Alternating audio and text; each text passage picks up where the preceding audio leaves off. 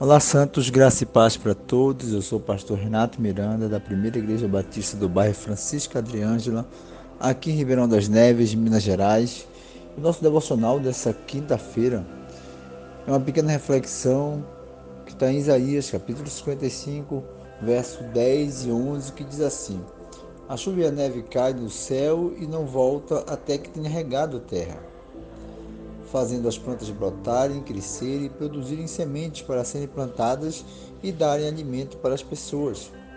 Assim também é a minha palavra, ela não volta vazia, mas faz o que me agrada fazer e realiza tudo o que eu prometo.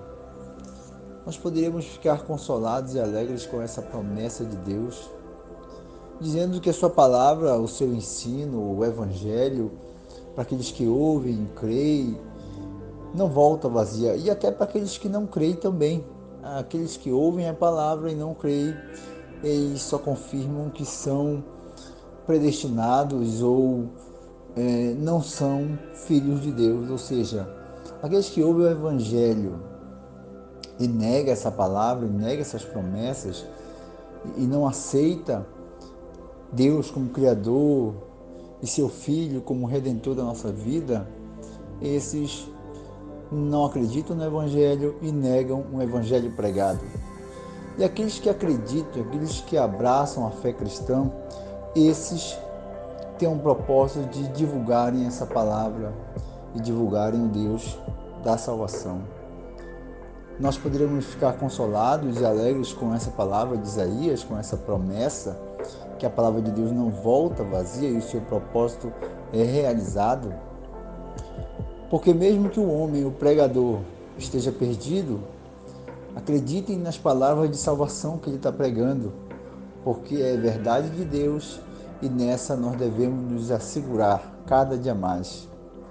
A palavra de Deus pregada no mundo inteiro tem o seu propósito independente do pregador, independente do pregador às vezes está até perdido e pregando sobre salvação, nós devemos confiar na palavra de Deus, porque ela tem um propósito, ela não volta vazia.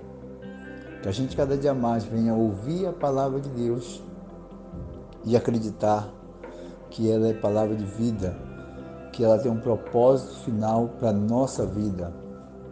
Acreditem nas Escrituras, acreditem na palavra pregada, abracem a fé cristã, porque Deus tem os seus propósitos. Deus abençoe os irmãos, que a gente possa acreditar cada dia mais nas Escrituras e na palavra pregada. Independente do pregador ser falho, o pregador talvez até nem crê no que está pregando, mas nós cristãos acreditamos que a palavra de Deus, como diz Hebreus 4, 12, é eficaz, é perfeita e ela salva. Deus abençoe os irmãos. Uma boa quinta-feira para todos.